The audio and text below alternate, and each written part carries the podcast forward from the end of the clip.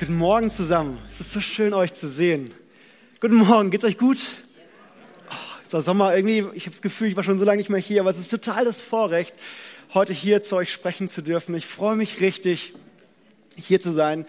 Ähm, ich darf heute über die, den Wert der manifesten Gegenwart und der Herrlichkeit des Vaters sprechen.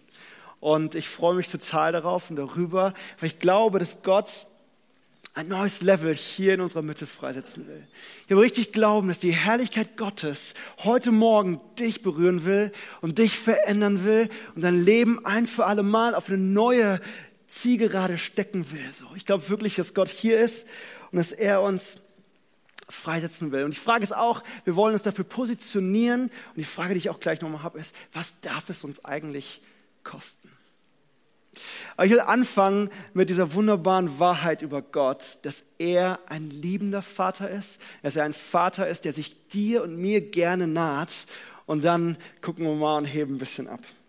Ähm, die erste Wahrheit über Gott ist, Gott gibt über die Maßen und gibt wirklich gerne. Er ist großzügig. Wir sehen das in äh, Matthäus 6, Vers 8. Da steht, denn euer Vater, das hat Jesus gesagt über den Vater, denn euer Vater weiß genau, was ihr braucht, noch bevor ihr ihn darum bittet. Könnt ihr euch vorstellen, kannst du dir vorstellen, dass dein Gott so sehr an dir interessiert ist, dich so sehr liebt, dass er schon weiß, was du brauchst, bevor du selbst weißt, dass du es brauchst? Bevor du selbst überhaupt gesagt hast, hey, ich habe jetzt eigentlich ein Verlangen nach dem oder dem. Gott kennt dich so gut und er ist so an dir interessiert, dass er gerne gibt und dass er mehr gibt, als du dir jemals vorstellen kannst. Wir sehen es auch in Epheser 3, Vers 20, da steht, durch die mächtige Kraft, die uns in uns wirkt, kann Gott unendlich viel mehr tun, als wir je bitten oder auch nur hoffen würden als wir je bitten oder auch nur hoffen würden. Hey, Gott ist ein liebender Vater, der viel mehr gibt, als wir uns jemals vorstellen können, viel mehr, als wir vielleicht hoffen können. Gott will geben. Und er will dich reich beschenken. Er ist großzügig und seine Großzügigkeit übersteigt, übersteigt alle Vorstellungskraft. Gott ist so gut. Und das Zweite ist, ähm, Gott will sich uns nahen. Er liebt es, nah bei dir und bei mir zu sein. Er ist ein liebender Vater, der Sehnsucht nach Nähe zu dir und zu mir hat. Und wir sehen diese Sehnsucht nach Nähe eigentlich durch die gesamte Geschichte hindurch. Es hat schon angefangen im Garten bei Adam und Eva, wo er jeden Tag spazieren gegangen ist mit den beiden und Nähe gesucht hat. Dann sehen wir es in der Heilsgeschichte bis hin zu seiner Wiederkunft. Gott will alles wegnehmen, was die Liebe hindert und was die Nähe hindert. Das ist der Grund, warum Jesus ins Kreuz gegangen ist. Sünde trennt von Gott. Ist nicht nur Nähe hindernd, sondern es trennt ewig von Gott. Und Jesus hat sich selbst ausgegossen, sich selbst hingegeben, damit diese Distanz weggenommen wird und wir jetzt und hier nah bei Gott sein können. Hey, ist es nicht cool, dass dieses Problem der Sünde heute gelöst ist? Es hat keine Kraft mehr. Nur alles, was es braucht, ist, dass du Ja zu Jesus sagst. Dass du glaubst und aufrichtig Ja sagst. Dann hast du diesen Zugang zur Nähe Gottes. Ich finde es so faszinierend. Und wisst ihr, auch schon im Alten Testament hat Gott immer wieder gezeigt, dass er sich nach Nähe sehnt, dass er dem Menschen nah sein will. Wir sehen es zum Beispiel äh, bei Mose und am Berg Sinai. Wer kennt die Geschichte, wo Gott in einer Wolke, in Feuer und Wolke auf den Berg gekommen ist und einem ganzen Volk begegnet ist, weil er das Volk nah bei sich haben wollte. Er wollte, dass sie die manifeste, die substanzielle Gegenwart und Kraft Gottes sehen und schmecken, damit sie für immer glauben können. Das steht in 2. Mose 19,9. Das müsst ihr mal nachlesen. Es ist verrückt, wie Gott sich offenbart hat und wie er seinem Volk nahe gekommen ist. Und zweites ist dann später in der Stiftshütte, da ist Gottes Herrlichkeitswolke immer wieder in die Stiftshütte gekommen. Das war diese Hütte, dieser Vortempel, den sie dabei hatten auf der Reise und hat dort mit Mose gesprochen wie mit einem Freund. Das ist Gottes Sehnsucht. Er will mit dir sprechen wie mit einem Freund oder einer Freundin. Und dann später sehen wir es in der Bundeslade und im Tempel. Das war ein Ort der manifesten Gegenwart Gottes. Das sollte im Prinzip den Ort repräsentieren, wo die Menschen Gott begegnen können, wo er nah ist. Und es war auch wieder ein prophetisches Bild dafür, wonach sich Gott sehnt. In der Ewigkeit siehe da die Hütte Gottes bei den Menschen. Gott wohnt unter seinem Volk. Das war die Sehnsucht, die er schon hatte im Alten Testament, im Alten Bund. Und ähm, ich glaube, dass wir heute diese manifeste Gegenwart Gottes erleben können und dass Gott sich auch hier und heute dir nahen will. Und ähm, wisst ihr, ich will euch gleich ein Zeugnis von mir erzählen, ähm, wie ich Gott und seiner manifesten Gegenwart begegnet bin. Und das ist vielleicht ein bisschen ungewöhnlich, wir machen das nicht so häufig hier, aber ich glaube, da liegt Kraft drin, wenn wir erzählen, was Gott mit uns persönlich gemacht hat. Und es liegt, und, es, und ich glaube, es setzt neuen Glauben frei in dir und in mir, wenn wir teilen, was Gott Wunderbares gemacht hat. Und ich glaube auch, weil in 1. Korinther 4, Vers 20 steht, denn das Reich Gottes besteht nicht durch die Worte, die man davon erzählt, sondern es lebt durch die Kraft Gottes. Ich glaube, dass Gottes Kraft sich hier heute Morgen manifestieren will, dass die Kraft des liebenden Vaters dich heute Morgen berühren will und dass es dir vielleicht Hunger macht nach mehr von dieser manifesten Gegenwart Gottes. Und ich will es konkret machen. Ich habe euch ähm, vor, als ich das letzte Mal gepredigt habe, ja von Kamerun erzählt. Ich weiß nicht, wer kann sich noch daran erinnern? Vielleicht ganz kurz. Okay, ein paar sind dabei. Sehr gut. Damals habe ich euch erzählt, wie diese Gemeinde da drauf ist, was sie für Zeichen und Wunder erleben. Ähm, und ich habe eigentlich mehr von der Gemeinde erzählt, aber ich habe nicht erzählt, was Gott mit mir gemacht hat. Und ich kann nicht in alle Details gehen, aber ich will einen Teil davon erzählen, weil ich glaube, dass Gott sich hier lagern will und dich auch berühren will. Wisst ihr, ähm, ich bin dahin gefahren, weil Gott prophetisch mich oder uns dahin geschickt hat. Er hat uns ein prophetisches Wort gegeben vor fast ein Jahr jetzt, Juni letzten Jahres. Und zwar, dass er zwei Dinge machen will. Er will Generationsblockaden lösen und eine neue Freiheit in Autorität freisetzen. Und ich hatte keine Ahnung, was das bedeutet, aber ich hab, wir haben Gott gesucht und er hat sehr übernatürlich uns dann dorthin geführt oder mich dahin geführt. Und, und ähm, und die Zeit dort war extrem intensiv. Ich habe, glaube ich, jeden Tag, ich habe wirklich Gott sehr, sehr intensiv gespürt. Aber ich will euch mit reinnehmen, eine in den Höhepunkt des Ganzen. Und das war ehrlich gesagt, als wir dort in den Gebetsraum des Leiters von diesem Dienst gehen durften. Und ähm, wisst ihr, hm, das war eine ziemlich große Ehre, das haben wir erst nach, nachhinein festgestellt. Da kommen hunderte von Menschen, die diese, diesen Dienst besuchen, jedes Jahr aus der ganzen Welt. Aber die wenigsten dürfen in diesen Raum. Weil das ist sein Rückzugsraum, das ist so der, die, die innere Kammer, die, der, der Ort, wo sein Schrank, wo er die Zeit mit Gott verbringt und wo er seine persönliche, intime Liebesbeziehung zu Gott pflegt. Und wir durften da rein und er hat uns vorher gesagt, wir haben ihn getroffen, er hat gesagt, alles, wozu ihr hierher gekommen seid, werdet ihr dort empfangen. Das war schon mal eine coole Zusage. Ähm, ich wusste nicht, was mich erwartet. Äh, wir sind, das war irgendwie auf dem Dach von seinem Wohnhaus, wir sind dann dahin und als ich in diesen Raum gekommen bin, habe ich so die, die, die, die substanzielle und liebevolle Gegenwart Gottes gespürt, wie an keinem Ort auf der Welt jemals zuvor. Ich weiß nicht, es ist total schwer, das in Worte zu fassen, aber Gottes Liebe hat sich da so gelagert, dass ich sie fast greifen konnte. Es war so ein substanzielles Gefühl von Klarheit und Gott ist hier mit seinem Frieden. Das war unglaublich. Und was ich da erleben durfte in dieser Atmosphäre, war ähm, ehrlich gesagt so überschwänglich groß und auch irgendwo verrückt, dass ich es euch erzählen muss. Ähm, in dieser Atmosphäre, ich bin reingekommen in den Raum und ich musste mich auf diesen Boden da gelegt, ich hab, war völlig überwältigt von der Liebe Gottes und ich habe geweint und geheult und habe einfach nur Gott gepriesen, weil ich so sehr berührt war von seiner Liebe. Und in dieser Atmosphäre habe ich auf echt innerlich dramatische Art und Weise Befreiung von dämonischen Belastungen erfahren, die äh, über, über äh, Befragung von Generationsflüchen, die über okkulte Praktiken meiner Vorfahren reingekommen sind. All solche Dinge. Wir, wir, gehen nicht tief in dieses Konzept rein, aber es ist biblisch. Glaubt mir, wenn ihr Fragen habt, können wir darüber reden.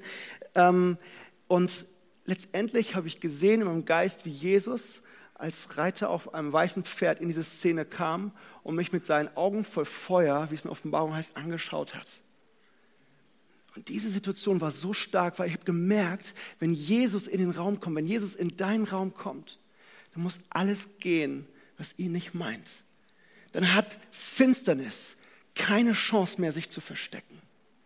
Es gibt nichts auf der Welt oder irgendwo im Sichtbaren und Unsichtbaren, was stärker ist und was ich dagegen auflehnen kann, wenn unser Jesus in den Raum kommt. Und es war so eine starke Situation. Ich war so überwältigt. Ich wusste gar nicht mehr, wie mir geschieht. Aber Jesus war so stark und hat alles weggenommen, was ihn nicht meint. Und ich habe euch vorhin gesagt, dass Jesus, äh, dass der Vater ein liebender Vater ist, der gerne über die Maßen und großzügig und gerne gibt. Und ich habe euch ja gesagt, womit ich da hingefahren bin und warum und was ich jetzt da erlebt habe. Aber die Frucht dessen, was ich da erlebt habe, konnte ich erst ein paar Wochen später hier in Deutschland wieder äh, äh also sehen und dann auch irgendwie, ich konnte es fast nicht greifen, aber er hat viel mehr gegeben als das, was ich eigentlich wollte. Ich will euch mal zwei, vielleicht drei Beispiele erzählen. Ich hatte, ich bin wiedergekommen und ich habe mein Leben lang, persönlich heute, aber ich glaube, es ist wichtig, dass ihr das versteht, dass ihr Hunger bekommt. Es ist, ich hatte mein Leben lang eine heftige Schlangenphobie. Ich weiß nicht, wer von euch Schlangen mag, ähm, aber ich hatte sie nur nicht, nicht nur nicht gemocht, sondern ich hatte echt, also es hat mich uh, so innerlich, ich konnte noch nicht, noch nicht, mal Bilder im Fernsehen anschauen von der Schlange. Äh, ich weiß nicht, wer kennt die Nibelungenhalle hier oben äh, am Drachenfels? Das war mein Albtraumort. Also da, da wäre ich nie durchgegangen. Das war brutal für mich. Ich war zwei Wochen später im Zoo, ich weiß nicht mehr, ich glaube hier in Köln. Und ich konnte mir zehn Minuten lang anschauen, wie eine Python sich in ihrem Käfig darum bewegt. Gott hat diese Schlangenphobie ein für alle Mal weggenommen in diesem Moment. Jetzt begegnen wir hier vielleicht nicht jeden Tag Schlangen, ist nicht so relevant, aber für mich war das ein Riesending, weil Gott mich davon echt freigesetzt hat. Ein zweites Teil, was die zweite Frucht davon war, das habe ich kurz mal in der Moderation erzählt. Ich hatte vor fünf Jahren, wurde bei mir eine Autoimmunerkrankung diagnostiziert, äh, Sarkoidose. Äh, es muss euch nichts sagen, im, im Kern schwellen Lymphknoten an. Bei mir waren die auf sechs Zentimeter groß im Lungenbereich und das kann Organe befallen, auch kaputt machen. Ähm, ich wurde damals äh, schon angerührt und Gott hat mich da, irgendwie, war ein erster Schritt der Heilung war vor fünf Jahren schon, weil das hat dann aufgehört, sich zu vergrößern und die Symptome, ich musste da und husten, waren weg. Das war schon hammergut. Aber ich musste jedes Jahr mehrfach ins Krankenhaus, in die Uniklinik kontrollieren lassen und so und das war wie so, eine Krankheit war da, aber sie hat geruht. Und die Ärzte haben mir gesagt, ähm, also wenn sie in 30 Jahren mal geröntgt werden, dann sagen Sie bitte, dass Sie Sarkoidose hatten, weil sonst denken alle, Sie haben Krebs, weil diese Lymphknoten werden nie wieder zurückgehen. Die sind immer groß, die werden bis zum Lebensende so bleiben, aber es stört ja nicht, man sieht es ja nicht. So, das war so ein bisschen die Aussage des Arztes. Und ich war, ich glaube, drei Wochen nach dieser Reise in der Uniklinik hier in Bonn und habe äh, zur Kontrolle und habe dann irgendwie die Ärztin mal ein bisschen genötigt und gesagt, können wir nicht nochmal ein Röntgenbild machen? Und sie war so, ja, also klar, schon ein bisschen länger her, aber was soll sich denn da jetzt ändern?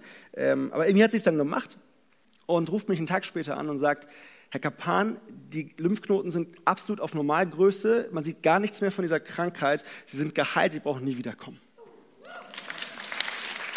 Jesus. Ich habe nicht eine Sekunde dort dafür gebetet. Es war nicht eine Sekunde, dass er, aber Gott will überschwänglich geben und es ist so der Hammer. Und ich erzähle das, weil ich auch ihm die Ehre geben will dafür, Leute. Es geht überhaupt nicht um mich, sondern es geht wirklich um ihn. Und dass wir Glauben bauen, dass Gott mehr geben will, als wir uns vorstellen können.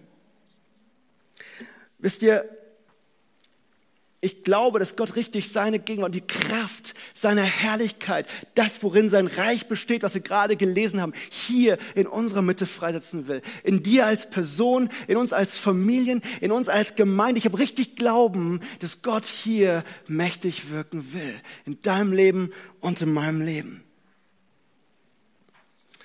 Und ich weiß nicht, ähm, was diesen Ort da so besonders gemacht hat. Ich war da eine Woche, ich kenne die Leute nicht persönlich. Das sind bestimmt auch fehlbare Menschen da, wo ich war.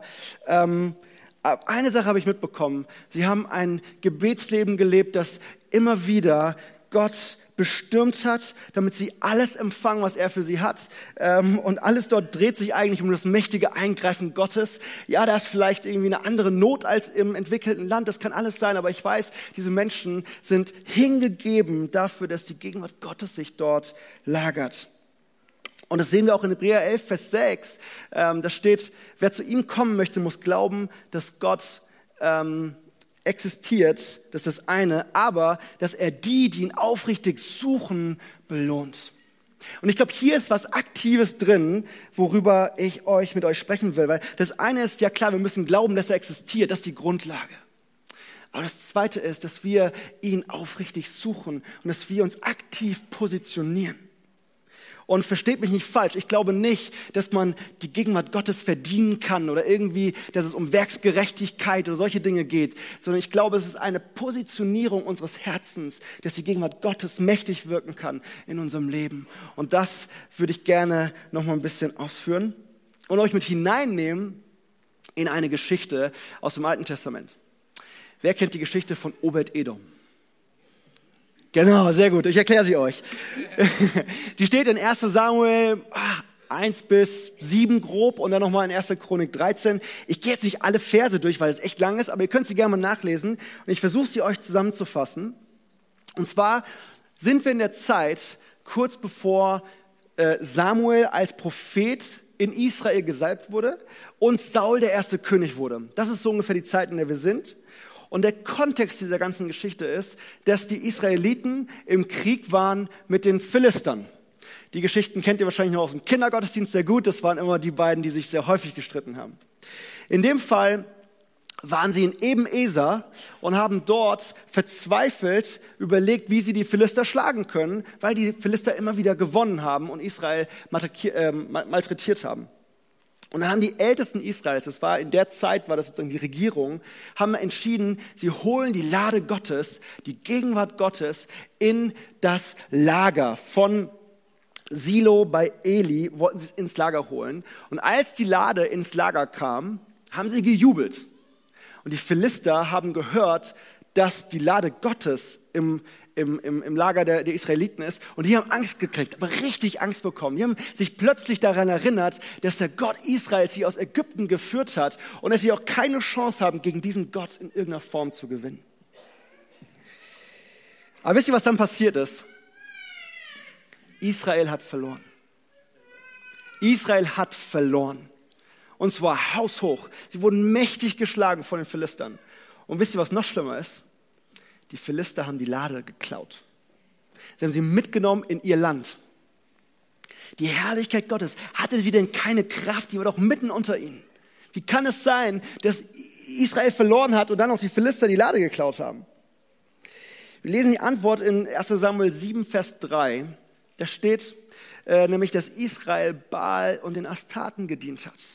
Israel hat eigentlich fremde Götter geehrt und gelebt, wie sie wollten. Und dann waren sie verzweifelt, dachten, ach, da war doch irgendwie diese Lade Gottes, diese Gegenwart, der hat uns doch früher geholfen. Wir holen die mal ins Lager, mal schauen, was passiert.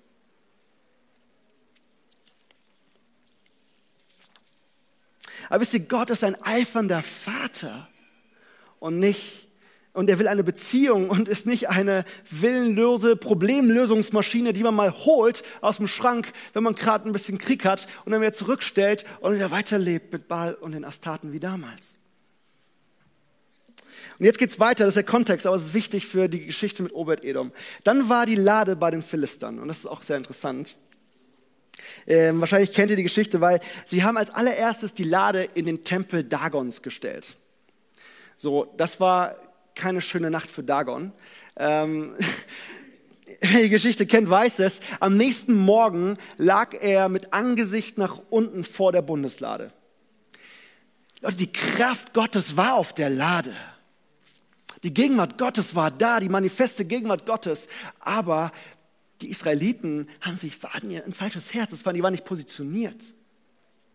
Die zweite Nacht war noch schlimmer für Dagon, weil da kamen nämlich die Philister am, am Morgen rein und haben ihn wieder aufgestellt. Leute, wenn du, wenn du einen Gott hast, den du wieder auf die Füße helfen musst, lauf weg, das ist der Falsche. Am nächsten Tag war es noch schlimmer. Da lag er wieder da unten und sein Kopf war ab und die Arme waren ab. Hey, jede, jede, jede Macht muss sich beugen vor der Kraft Gottes. Jeder, egal wer, egal was, niemand ist stärker als diese Manifest, diese Kraft, diese substanzielle Gegenwart des Vaters. Er sitzt auf dem Thron. Naja, auf jeden Fall haben die Philister dann Angst bekommen, könnt ihr euch vorstellen, und haben dann die Lade so ein bisschen rumgereicht wie eine heiße Kartoffel. Ähm, die war dann äh, erst in äh, in, in Aschdod, dann in Gad und später in Ekron, also drei Städte der Philister. Äh, und dort hat sie Beulen und Krankheit verbreitet. Die Leute haben gemerkt, oh Mann, wir können die, die Gegenwart Gottes, ist, irgendwas passiert hier. Und dann haben sie gedacht, okay, wir schicken sie zurück nach Israel. Und sie haben sie auf einen neuen Viehwagen gestellt, haben Gold dazu gepackt als Entschuldigung und haben sie losgeschickt nach Israel. Und die Rinder sind sehr schnurstracks ge, gerannt. Und äh, ich gehe jetzt nicht in die Details, aber was dann passiert ist, sie, die, Isra also die, die Israeliten haben die Lade ins Haus Abinadabs gestellt. Und sie haben seinen Sohn Eleazar geweiht als Wächter oder als Hüter der Lade. Und in dem Haus Abinadabs war die Lade für 20 Jahre. 20 Jahre stand sie dort in dem Haus. In dieser Zeit ist Saul König geworden, aber keiner in Israel hat sich so richtig für die Lade interessiert. Vorher stand sie bei den Priestern, all solchen, aber jetzt stand sie einfach im Haus von Abinadab. Und es hat nichts bewegt in seinem Haus. Da steht nirgendwo was darüber, dass da irgendwo was passiert ist. Und erst als David König wurde und angefangen hat, die, die, die Hütte Davids aufzubauen in Jerusalem, was im Prinzip damals ein 24-7 Worship Center war, so wie wir es heute beschreiben, ein Gebetshaus in Jerusalem, wo es eine richtige Ordnung gab, wo die Leviten Tag und Nacht angebetet haben, Psalmen gesungen haben. Und da wollte er die Lade hinbringen. Erst dann hat man wieder nach der Lade gefragt und David hat entschieden, die Lade aus dem Haus von Abinadab zu holen. Und ihr wisst, was dann passiert ist vielleicht, äh, kennt ihr die Geschichte, aber da, äh, die haben die Lade genommen und äh, wieder auf einen Wagen gestellt, auf einen neuen Wagen. Sie haben das Gleiche getan, was die Philister 20 Jahre vorher gemacht haben. Da war kein Zuwachs an Erkenntnis im Hause Abinadabs. Da war kein Studium der Bestimmungen rund um die Gegenwart Gottes und die Lade. Und sie haben einfach das Gleiche getan, was sie bei den Philistern gesehen haben. Und sie haben sie versucht, nach, Israel, äh, nach Jerusalem zu bringen. Und ihr kennt den Zwischenfall mit dem Sohn von Abinadab, das ist Ussa, der die Lade auffangen wollte, als sie runtergerutscht ist und umgefallen ist und weg war. Und David hat so eine Furcht des Herrn bekommen und gesagt, okay, warte mal kurz. Wir können die Lade nicht einfach so nach Jerusalem holen. Wir müssen die erstmal irgendwo zwischenparken. Und jetzt kommt Obed Edom. Und er hat sie ins Haus von Obed Edom gestellt. Und wisst ihr, da steht in 1. Äh, Chronik 13, 13 bis 14, und er beschloss, David, die Lade nicht in die Stadt Davids zu bringen, was Jerusalem ist, er brachte sie stattdessen in das Haus von Obed-Edom aus Gad. Obed-Edom war ein Philister aus Gad, der in Israel gelebt hat. Die Lade Gottes blieb drei Monate bei der Familie von Obed-Edom und der Herr segnete ihn und sein ganzes Haus. Und das finde ich jetzt spannend. Die ist drei Monate da versus 20 Jahre vorher. Aber Obed-Edom, der Philister aus Gad, wurde gesegnet und sein ganzes Haus. Und ich frage mich, warum? Und was ich jetzt sage, ist ein bisschen eine persönliche Vermutung. Das, das finden wir, leider finden wir nicht so viele Informationen im Wort dazu. Aber wenn ich das Herz Gottes in seinem Wort studiere und mir den Kontext anschaue, dann, dann glaube ich, Obed-Edom hatte eine unglaubliche Furcht des Herrn, als die Lade zu ihm ins Haus kam. Ich gehe sehr stark davon aus, dass er mitbekommen hat, was mit Ussa passiert ist. Das war ja gerade ein paar Tage vorher. Ich kann mir vorstellen, dass er gehört hat, was damals bei Dagon im Tempel passiert ist. Und ich glaube auch, dass er wusste, was in seiner Heimatstadt Gad passiert ist, als die Lade da war. Und jetzt steht die bei ihm zu Hause. Was würdest du machen? Ich glaube, er wollte nichts falsch machen. Ich glaube, der hat sich echt intensiv damit beschäftigt und angefangen, die Gegenwart Gottes in seinem Haus, weil dafür steht die Bundeslade, zu ehren und zu studieren, zu gucken. Und er hat, glaube ich, verstanden, das ist das Kostbarste, was er in seinem Haus hat. Bei Abinadab war die Bundeslade in seinem Haus. Ich, ich mache das jetzt mal bildlich, aber vielleicht war das einfach nur so ein Möbelstück neben vielen anderen, was er hin und, hin und her mal abgestaubt hat. Aber er hat eigentlich hat sie nichts in seinem Leben beeinflusst. Er hat nicht angefangen, irgendwie darin was Kostbares zu sehen, worum er sein Leben organisiert. Aber ich glaube, Obed Edom hat angefangen, sie zu hegen, zu pflegen. Ich glaube, er hat sein ganzes Leben umgestellt, um, dieser, um der Gegenwart Gottes zu begegnen, hat sie zur obersten Priorität gemacht und überlegt, wie er sie ehren kann und eben nicht nur sie gesehen wie ein Schrank neben den anderen. Ich glaube, für Obed Edom war die Gegenwart Gottes in seinem Haus das Kostbarste, was er hatte. Und was lesen wir dann? Sein Haus wurde so stark gesegnet, dass David gesagt hat, okay, warte mal kurz, wenn die Lade Gottes so viel Segen freisetzt, dann will ich sie doch nach Jerusalem holen. Und ähm, wir sehen gleich, dass das ein Segen freigesetzt hat für sein Haus, für seine Nachkommen, aber damit auch für ganz Israel. Wir lesen nämlich später, dass Obed Edom einer der vier Torhüter im Zelt Davids wurde für die Bundeslade. Also irgendwas hat ihn in diesen drei Monaten so eng zusammengeschweißt mit der Bundeslade, dass er sogar später, und das ist das Hammerhafte, einen levitischen Dienst einnehmen durfte im Haus Gottes als Nichtjude, als Philister. Ich meine das nicht, weil es waren eigentlich die Feinde Israels. Aber ich glaube, Gott hat die Reaktion Obed-Edoms so sehr berührt, als die Lade in seinem Haus war, dass er ihn um ein Vielfaches zurückgeehrt hat.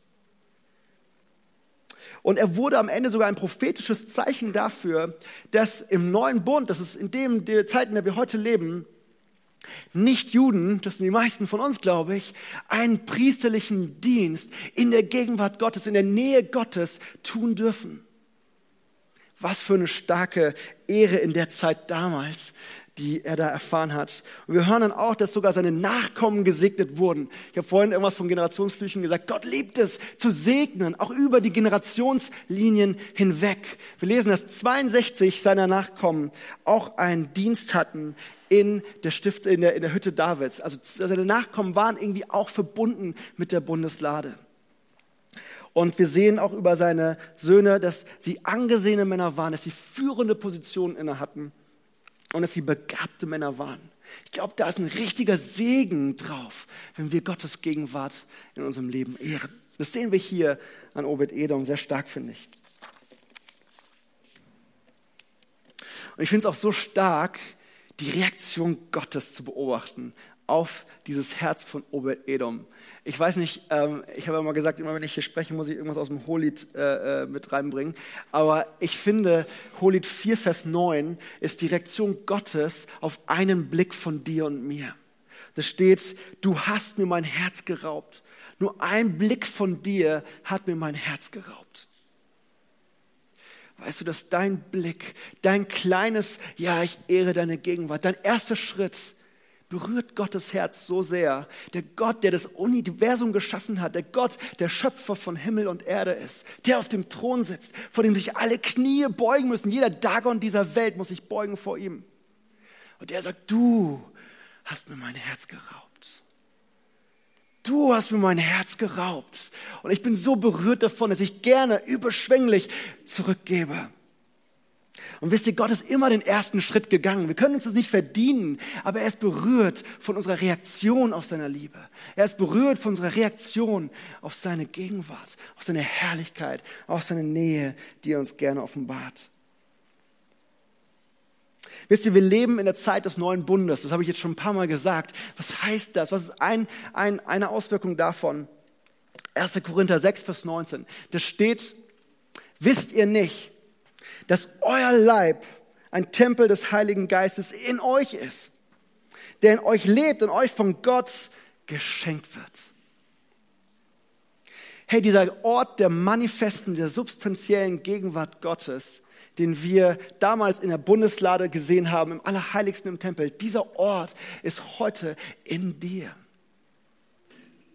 Gott hat Wohnung genommen in dir durch den Heiligen Geist. Wenn du Ja zu Jesus gesagt hast, wenn du ihn, an ihn glaubst, dann gibt Gott dir seinen Heiligen Geist als Unterpfand, sagt das Wort. Er lebt in dir und du bist der Ort geworden, in dem Gott anderen Menschen begegnen will. Du bist der Ort, zu dem Menschen kommen, um Gottes Herrlichkeit zu sehen. Was für eine starke Aussage hier Paulus macht. Da steht auch, dass sie ein Geschenk ist. Das habe ich vorhin schon mal gesagt. Ein Geschenk Gottes. Das ist nichts, was wir uns verdienen können. Das ist nichts, was erst kommt, wenn wir uns unendlich geheiligt haben oder so, sondern es ist ein Geschenk Gottes, das er dir aus seinem Vaterherz heraus gerne gibt. Und ich glaube, wir dürfen es empfangen. Die Frage ist ja eher, wie positionieren wir uns, damit dieses Geschenk Gottes in unserem Leben auch einen Impact hat und richtig was bewirken kann. Wie sehr erst du, er ich, die Gegenwart Gottes in meinem Leben. Ist sie alles für mich? Will ich alles darauf ausrichten? Ist das Kostbarste, was ich habe? Oder ist es ein nettes Möbelstück von vielen, weil wir es ja schon gewohnt sind? Und ich glaube, das ist die Frage, die ich heute habe, weil ich habe eine Sehnsucht, dass wir als Personen, jeder Einzelne hier, als Familien, aber auch als Gemeinde eine Kultur der Ehre für die kostbare Gegenwart Gottes erarbeiten, etablieren. Das hat so viele verschiedene Dimensionen, das kann so unterschiedlich aussehen. Und ähm, ich, ich will dich ermutigen, dass du Jesus fragst, was es für dich ganz persönlich bedeutet. Dass du Jesus fragst, was, was du, wie, wie du die Gegenwart Gottes in deinem Leben ehren kannst, damit sie mehr Raum einnimmt und wirklich manifest wirkt. Aber ich glaube, dass es schon auch ich, ich, ich mal so zwei, drei Beispiele dabei, was es bedeuten kann, was sich, was sich vielleicht dadurch ändert. Es kann sein, dass du, dass ich mich als Person ändern. Vielleicht müssen wir Dinge aufgeben, die uns Spaß machen, aber die Gott nicht ehren, damit er mehr Raum hat, in unserem Leben zu wirken. Vielleicht kann es bedeuten, dass unser Alltag oder vielleicht sogar Prioritäten und Pläne in unserem Leben sich verschieben, weil wir anfangen, Dinge um unsere Zeit mit Gott, um, um die Gegenwart Gottes in unserem Leben herum zu organisieren. Und es kann sein, dass unser Gebetsleben sich komplett verändert.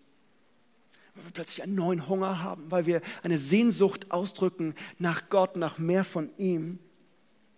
Weil wir plötzlich Erwartungen ausdrücken, dass Gott radikal einbricht und Dinge verändert. Weil Gott reagiert auf einen aufrichtigen Hunger. Gott liebt das hungrige Herz. Es steht, wer wer, wer, wer bittet, dem wird gegeben, wer anklopft, dem wird aufgetan. Ich glaube, wir dürfen mit offenen Armen vor Gott kommen und bitten, dass er austeilt. Und ich will euch ermutigen, ich will uns ermutigen, dass wir auf der einen Seite wissen, was Gott eigentlich alles tun kann, wie groß er ist und was seine Kraft in unserem Leben bewirken kann. Ich glaube wirklich, jedes Problem, egal wie groß, ist lange nicht zu groß für Gott. Ich glaube, er kann und will dir begegnen. Und ich glaube, er ist hier und seine manifeste, substanzielle Kraft will in deinem Leben wirken. Und das andere ist, hey, lassen wir es zu. Wollen wir das? Strecken wir uns aus danach. Und haben wir Sehnsucht, dass Gott wirkt. Wer es glaubt, sagt Amen. Seid ihr noch da? Halleluja. Hey, ähm, ich will mit euch ein bisschen beten, wenn es okay ist ähm, und darauf reagieren. Und die erste Frage, die ich stellen will, ist, weißt du, vielleicht bist du komplett neu hier und denkst dir, okay, das ist eine krasse Kraft des Vaters, das habe ich noch nie gehört. Aber du hast dir irgendwas von Jesus erzählt, weil das ist der erste Schritt. Wenn du Zugang zum Vater haben willst, dann ist alles, was du brauchst, ist Ja zu sagen zu Jesus. Wenn du hier bist und dein Leben noch nie oder irgendwann mal Jesus gegeben hast, aber merkst, du bist eigentlich total weg von ihm und willst dich neu hingeben, dann ist es ein Gebet, was wir gemeinsam sprechen wollen. Und dann wollen wir gleich nochmal ein anderes Gebet gehen. Aber wenn du hier bist und sagst, ich will Ja zu diesem Jesus sagen, der alles für mich erkämpft hat, der diesen, diesen Riss zwischen Gott und mir überwunden hat durch sein Blut, dann heb doch kurz deine Hand und gib einfach äh, gib mir nur ein Zeichen, dass wir zusammen beten auch im Livestream, wenn du das gerade hörst, gib einfach ein, ein Zeichen zu Gott. Es geht nicht nur hier um uns, sondern gib ein Zeichen. Yes. Lass uns mal gemeinsam beten. Vater, danke, dass du mich liebst. Danke, dass du dich für mich entschieden hast. Herr Jesus Christus, du bist für mich gestorben und auferstanden. Vergib mir meine Schuld. Ich wähle dich jetzt als meinen Retter und Herrn. Dir will ich folgen. Mein Leben gehört dir. Amen. Und jetzt will ich, wenn du sagst, hey, ich habe eine neue Sehnsucht, dass die Kraft Gottes mein Leben erfüllt, dass ich neu die Kraft und die Liebe des Vaters in meinem Leben spüre und ich will die Gegenwart Gottes ehren, dann steh doch mal auf an dem Ort, wo du bist. Einfach da, wenn du sagst, das ist was für mich. Ich will da neu reingehen. Ich habe Hunger nach mehr von Jesus. Ich will erleben, dass er sich stark in meinem Leben manifestiert. Und streck deine Arme aus, weil ich glaube, Gott will austeilen heute gerade gesagt, es ist nicht nur die Worte, es ist die Kraft, die heute hier ist. Jesus, du siehst das, den Hunger in diesem Raum. Du siehst die Hände, die erhoben sind. Du siehst die Sehnsucht und die Reaktion auf deine Gegenwart. Jesus, wir danken dir, dass du da bist, dass du alles für uns gegeben hast. Danke, dass du den Schritt gegangen bist und den, den, den Gap zwischen uns und Gott überwunden hast. Heiliger Geist, danke, dass du hier bist. Wir lieben dich. Wir ehren dich. Und wir ehren deine Gegenwart. Herr, ich bete, dass du jetzt rumgehst und austeilst. Ich danke dir, dass du da bist, Herr. Jesus, wir beten, dass du in diesem Raum kommst, dass du jetzt jeden Einzelnen hier anschaust mit deinen Augen voll Feuer. Jesus, wenn dein Licht im Raum ist, muss Finsternis weichen. Da muss alles gehen, was dich nicht meint. Jesus, wir laden dich ein, dass du unser Leben aufräumst. Im Namen Jesu sprengen wir jede Kette, die uns hält, mehr von dir zu erleben. Alles, was unseren Hunger eindämmen will, ist jetzt gebrochen im Namen Jesu. Heiliger Geist, komm. Lass deine starke, seine manifeste Gegenwart hier sein. Zeige uns die Liebe des Vaters.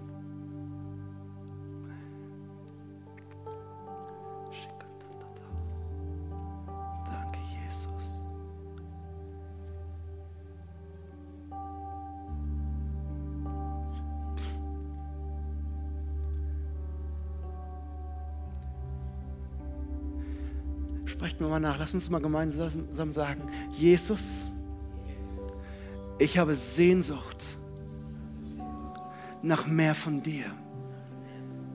Jesus, ich habe Sehnsucht nach mehr von dir.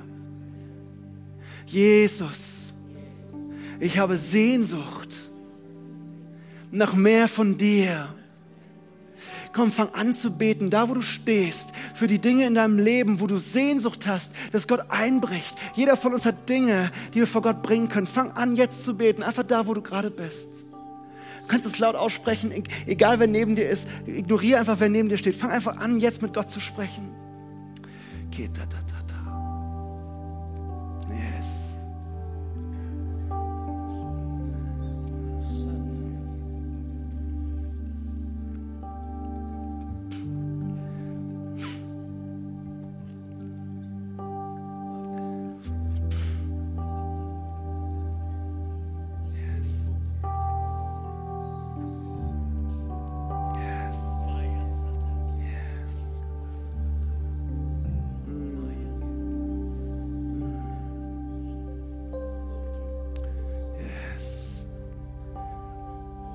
Jesus, ich bete, dass du jedes einzelne Herz hier in diesem Raum anrührst. jede Familie, die hier repräsentiert ist, jede Karriere, jedes Konto, egal was hier repräsentiert ist. Ich bete, Herr, dass du hineinkommst mit deiner Gegenwart. Und dass deine Realität des Himmels unsere Realität hier auf der Erde wird. Jesus, du bist ultimativ mächtig und es gibt nichts, was dich dir in den Weg stellen darf. Herr, ich bete, dass jedes, jede Festung in jedem Leben, die irgendwie aufhalten will, gebrochen ist im Namen Jesu. Ich bete, Herr, dass überall da, wo Verlangsamung oder irgendwie ähm, Einschränkung da ist, Herr, dass es gebrochen ist im Namen Jesu. Herr, ich danke dir, dass deine Kraft, dass deine Realität alles umkehrt und dass wir erleben dürfen, wie deine Macht, deine Realität, unsere Realität verändert. Vater, ich danke dir für jede Berufung, die in diesem Raum ist. Und ich danke dir, dass du sie freisetzen willst. Du bist berufen als Sohn, als Tochter Gottes. Du bist berufen, nah an dem Herz des Vaters zu sein. Du bist berufen, dich, sich ihm als sein Kind zu nähern. Oh, Halleluja. Jesus, lass diese Wahrheit neu in unser Herz kommen. Ich danke dir für die Liebe des Vaters. Ich danke dir für die Liebe, die alles übersteigt, die sich selbst hingibt und aufgibt, Herr. Komm und wirke du jetzt. Komm und wirke du mehr. Wir brauchen dich, Herr. Danke, Jesus. Danke, Jesus.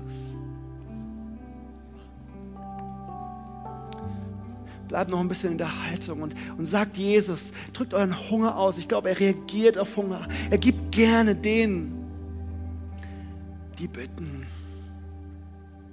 Lass uns nochmal einen Song gehen, Gott preisen und schauen, was er gleich macht.